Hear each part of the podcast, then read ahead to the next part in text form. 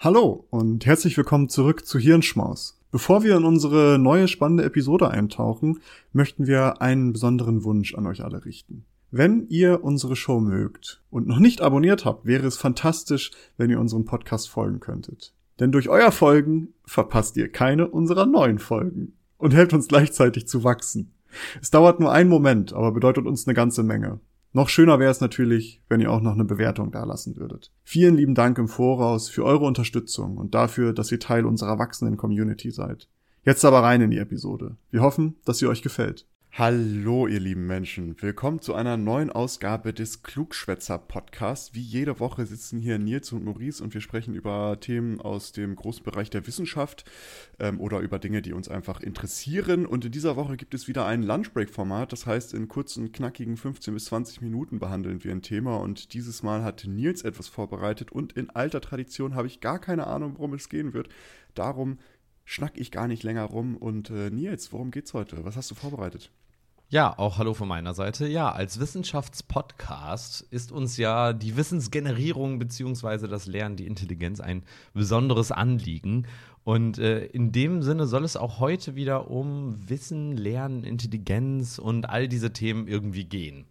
Und zwar schließt es sich so ein bisschen an an die Folge, ich weiß nicht, ob du dich dran erinnerst, äh, von dir, wo es um das Lesen ging.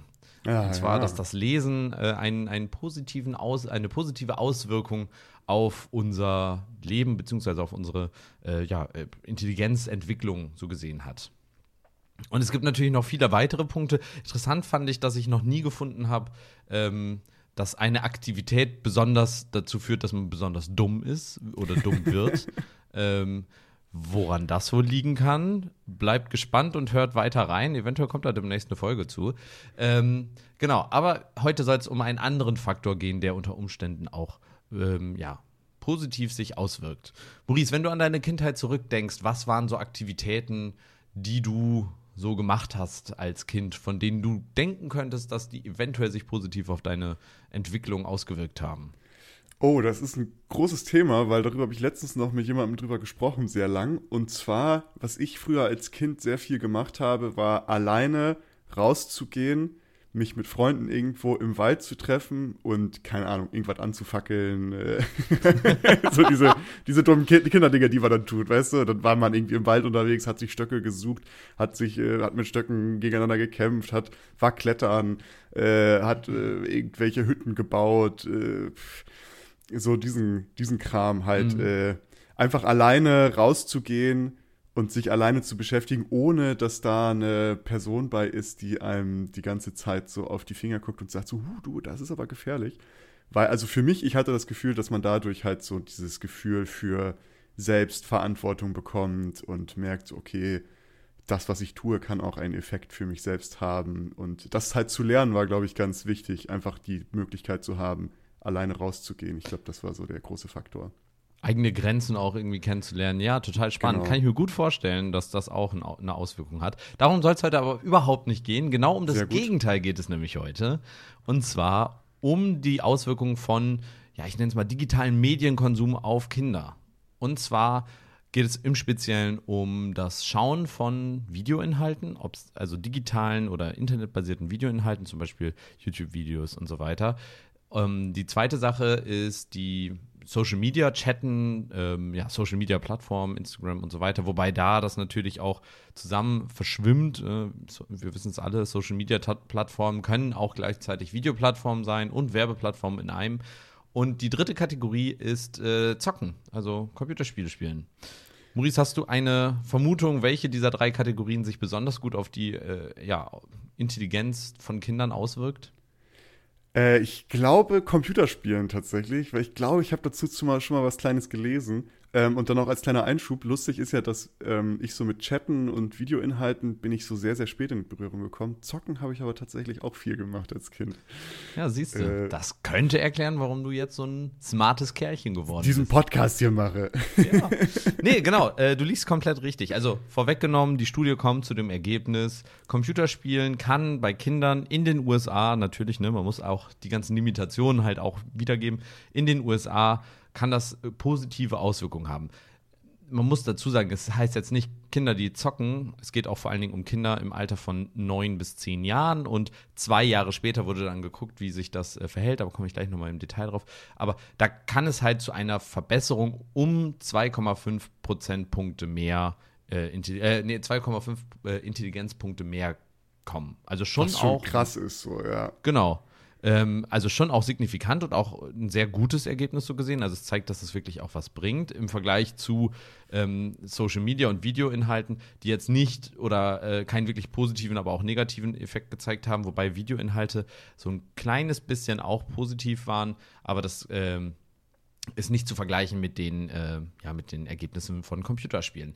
Diese Ergebnisse beziehungsweise diese äh, Forschung, die schließt sich eigentlich auch so ein bisschen den vorherigen Forschungsergebnissen an. Also es gibt schon häufiger die Indizien dafür oder es gibt schon häufiger ähm, Studien, die in kleineren Gruppen auch zeigen konnten, hey, das ist, äh, da scheint es eine Korrelation zu geben. In dieser Studie, und das ist vielleicht etwas Besonderes, haben sie zum Beispiel ähm, genetische Präpositionen halt äh, rausgefiltert, indem es äh, ja Kontrollgruppen gab mit, mit äh, Menschen mit ähnlichen genetischen Merkmalen, um sicherzustellen, dass es nicht einfach nur ja, Menschen, die intelligent sind, sind, die zocken, sondern dass eben das Zocken unter Umständen ist ja immer Henne-Ei-Wirkung, ne? Was mhm. be be bedingt was. Aber da scheint es tatsächlich so zu sein, dass eben Computerspiele einen positiven, ähm, ja, positive Auswirkungen haben. Und wenn man sich das mal vorstellt, also auch da gibt es natürlich jetzt erstmal wieder auch ganz viele Limitationen.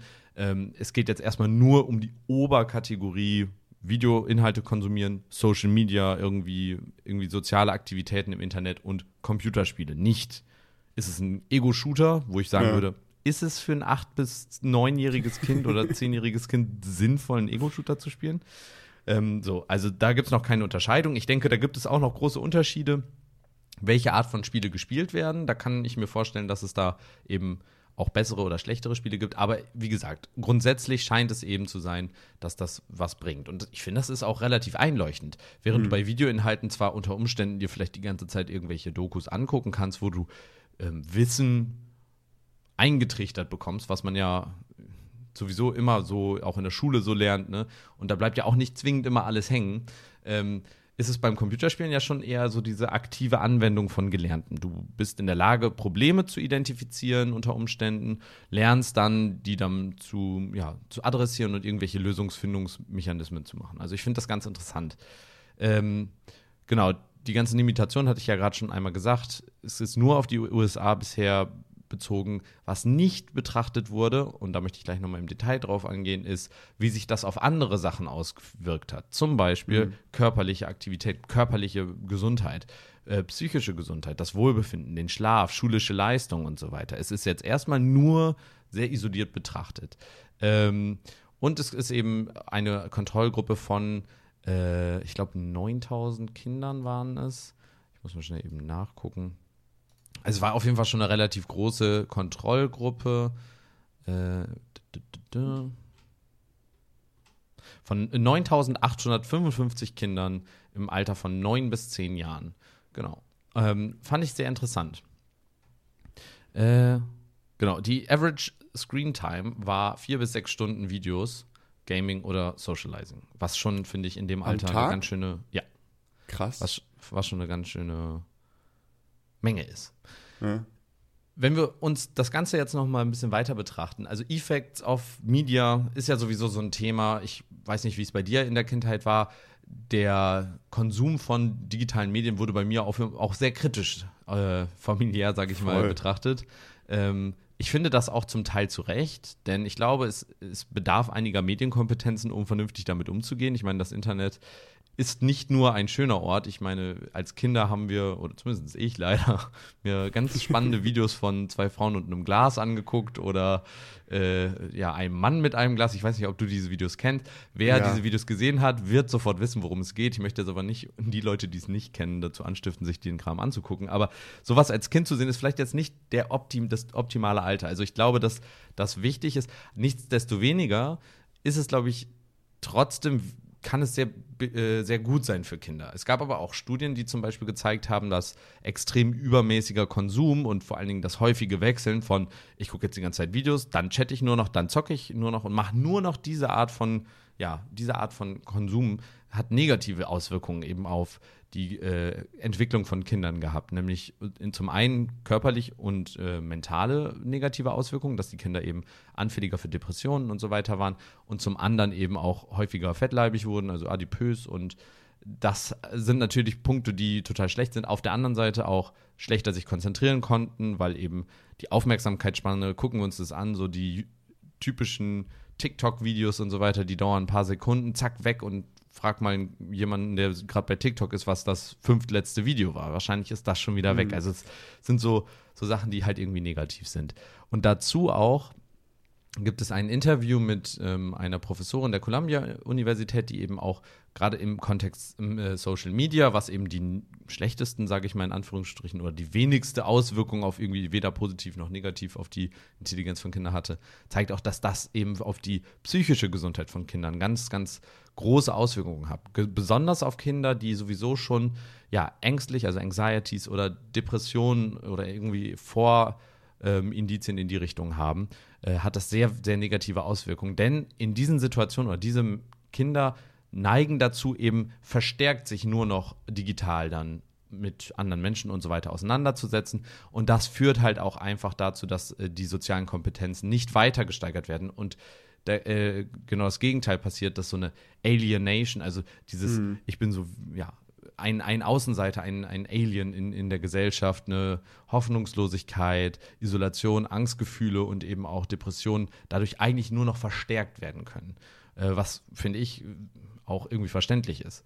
Äh, also, dass das das Ergebnis ist und ja, ganz voll. traurig ist, dass es so ist. Äh, auf der anderen Seite durch Social Media, gerade im frühen Alter, Culture of Comparison, also diese Vergleichsgesellschaft. Ne? Wir vergleichen uns immer, was sehen, wie toll das Leben aller anderen ist, denn nur das wird ja geteilt.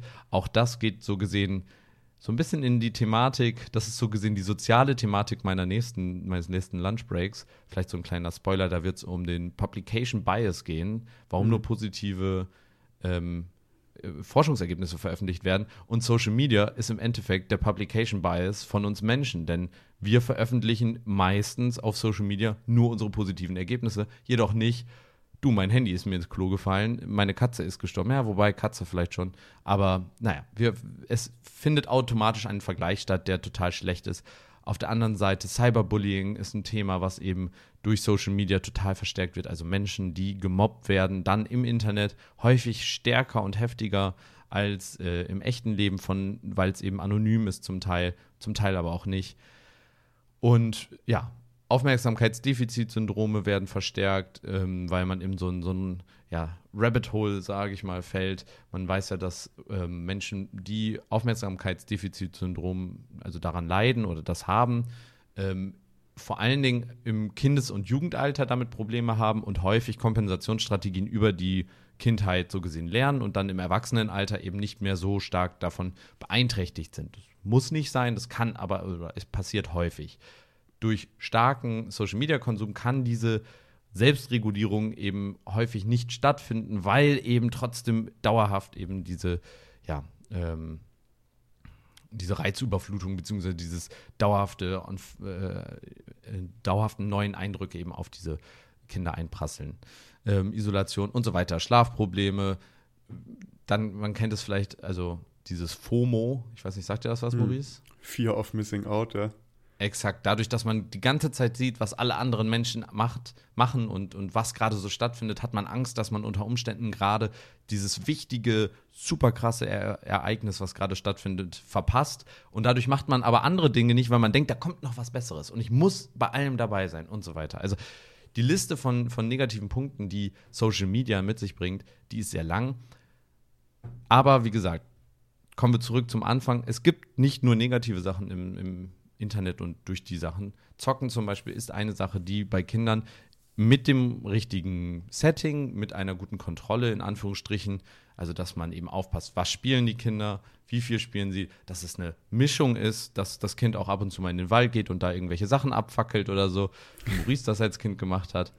Bitte nicht tun, vor allen Dingen in Dürren ganz gefährlich. Aber du weißt, was ich meine. Also, ja, dass ja. man eben eine Mischung hat. Und da kann, können Computerspiele sehr, sehr sinnvoll sein. Und das finde ich ist eine tolles, ein tolles Ergebnis, was diese Studie zeigt. und wo ich auch gespannt bin und hoffe, dass es da noch weitere Forschung gibt, denn ich glaube, dass man Computerspiele spaßig und lehrhaft gestalten kann. Wenn ich mich zurückerinnere an Lehr-Computerspiele aus meiner Kindheit, dann waren die vor allen Dingen lehrhaft oder lehrreich und wenig spaßig. Äh, ja, ich, äh, ich, ich, ich habe so das Paradebeispiel, was ich gerade im Kopf habe, ist sowas wie Civilization oder Anno, wie heißt das, 1883 oder so. Diese ganzen Strategiespiele, wo man dann halt so ja. eine, sich so eine, keine Ahnung, ich spiele jetzt als Ägypter oder was auch immer. Und dann lernst du halt gleichzeitig auch über die Geschichte von diesem Volk halt was oder von diesem antiken, äh, von diesem antiken Volk und musst dann ja auch Strategien entwickeln, okay, wie schaffe ich, dass die Bevölkerung ernährt ist, wie, wie baue ich Häuser, wie stelle ich meine Truppen auf äh, und so weiter und so fort. Und ich glaube, das ist richtig so ein Spiel, wo man eigentlich gut Problemlösung äh, lernen kann. Und ähm, kommen mir so viele Spiele, kommen mir da irgendwie in den Kopf. Genau, diese ganzen Strategiespiele, ich nenne es mal so Planungsprobleme, ne? Du hast irgendwie. Ja die, diese Spiele, von denen du redest, fand ich auch als Kind total spaßig, wo du dann irgendwie so Städte aufbaust. Wie baust du die auf? Auf einmal merkst du, die Dinge, die funktionieren zusammen. So, wie kann man da Symbiosen erzeugen? Du lernst irgendwie solche Sachen, Problemlösungssachen, aber auch zum Beispiel ganz einfache, äh, ich nenne es mal Jump-and-Run-Spiele oder so. Ja. Auch die sind schon, man muss ja gucken, für, für welches Alter und wie, wie anspruchsvoll sind die Spiele sein. Ich meine, auch so ein, so ein Jump-and-Run-Spiel, was eine gewisse Anforderung hat, da lernen Kinder die, die Problemlösung im Sinne, wie komme ich jetzt zu diesem Punkt, wo ich hin möchte und lerne dabei aber auch Frustrationstoleranz zum Beispiel, weil häufig funktioniert es beim ersten Mal nicht. So, und ja. dann nicht aufzugeben, sondern weiterzumachen, ist ja auch ein Skill, der im Leben halt super wichtig ist und den man nur, also der nur hilfreich ist, wenn man ihn früh lernt. Das heißt, dieses, ja, ähm, also da gibt es in fast jedem Spiel, denke ich, irgendwie was, was lehr lehrhaftes, wenn es nicht nur inhaltlich ist, aber auch, also manchmal einfach nur praktisch, ja, lernt, steckt euer Kind früh an Dark Souls. Dann lernt ja, ich wollte gerade sagen, ich wollte immer sagen. Frustrationsresistenz zu sein. Ähm, ja, aber ich finde es sehr interessant, gerade was so bei, bei Social Media, äh, ich glaube, für, für eine ganz, ganz wenige Anzahl von Menschen ist das vielleicht positiv, wenn sie die ganze Zeit nur so, ah, guck mal hier, die Person ist krasser trainiert als ich oder was weiß ich. Für mich ist das jetzt voll die Motivation. Aber ich glaube ja. tatsächlich, wie du schon gesagt hast, für die meisten ist das eher so niederschmetternd. Und als letzter Zusatz vielleicht noch dazu, hat man ja auch gesehen, durch die Facebook-Leaks gab es ja auch die Studien, die die intern durchgeführt haben. Und da haben sie auch herausgefunden, dass Instagram besonders bei jungen Mädchen eben diese Anxiety und sowas erhöht. Also dass es gerade so einen Effekt auf, auf Mädchen hat, scheinbar, ähm, zumindest was deren Ergebnisse angeht. Und äh, ja, muss man auf jeden Fall irgendwie gut aufpassen. Ich meine, wir sind ja noch so eine Generation, wir haben so als, als ich zumindest Kind war und du ja auch, wir sind so damit langsam groß geworden, als das so alles anfing. So, ne? Also damals Social Media auf jeden Fall, ja. Genau, damals fing das dann so an mit ICQ irgendwie und dann kam oh, Facebook, ja. aber wir haben das halt noch nicht so ganz krass gehabt, dass man irgendwie acht verschiedene mögliche Social Media Dinge hat, die man gleichzeitig irgendwie pflegt oder was auch immer. Äh, auch die Selbstdarstellung im Internet war noch, ich glaube, dass wir noch so ein bisschen auch dieses ähm, ja, anonyme Internet noch stärker kennengelernt haben, wo wirklich es noch deutlich anonymer war, wo man schon es sich sehr, sehr komisch angefühlt hat, irgendwie seinen eigenen echten Namen irgendwo anzugeben. Ja. Das ist ja zu einer Selbstdarstellung und so weiter gewichen. Und ich stimme dir da komplett zu. Bei uns war das damals noch anders. Ich möchte aber nicht sagen, also vielleicht sind wir anders oder nicht so stark davon betroffen, aber ich würde trotzdem sagen, dass das auch mich beeinflusst zum Beispiel. Also dass auch ich, Voll. auch wenn ich denke, dass ich da sehr reflektiert mit umgehe und auch Social Media nur bedingt äh, viel äh, nutze, aber auch mich äh, beeinflusst das, ähm, sei es nur irgendwie, sage ich mal, Trends im Sinne von, welche Bartlänge habe ich, welche, äh, welche, welche Musik finde ich lustig oder sowas. Ähm, solche Sachen, die beeinflussen mich dann auch und also ich bin da auch nicht frei von, aber ich glaube, dass das gerade in dem jungen Alter, wenn man in dem Alter gerade damit auseinandergesetzt wird, ist es halt wirklich etwas, was dich langfristig dein, deine Art zu denken halt verändern kann und zwar nicht zum Positiven. Ich glaube, ja. diese externe Bestätigung dauerhaft zu suchen, ohne dass ich da jetzt irgendwelche Quellen angeben kann, aber diese externe Bestätigung, die viele Menschen durch das Posten, glaube ich, immer suchen, die kann einfach auf lange Sicht, man macht sich abhängig von der Meinung der anderen Menschen und das kann einfach nicht gesund sein auf lange Sicht. Nee. nee, darum meine ich so. Also ich kann mir das nur schwierig vorstellen, wie das für die Kinder jetzt ist, weil ja. für mich, ich merke das genauso, ich bin davon auch beeinflusst, aber ich habe das in der Kindheit gar nicht so krass gehabt. Ja wie das jetzt der Fall ist. Und darum kann ich mir schon vorstellen, dass das im Grunde genommen der, der Modus ist, in dem ich jetzt gerade bin, mal zehn. so. Ja. Das ist doch mal eine Quote. Die Maurice, die Maurice-Skala. Maurice mal 10. Mein Modus mal 10. Genau. Ja, also von daher setzt eure Kinder am besten auf äh, Singleplayer, äh, Offline-Games und äh, ja, kontrolliert, wie viel Zeit sie damit verbringen und ab und zu mal in den Wald schicken und oh Gott, das klingt ganz schlimm.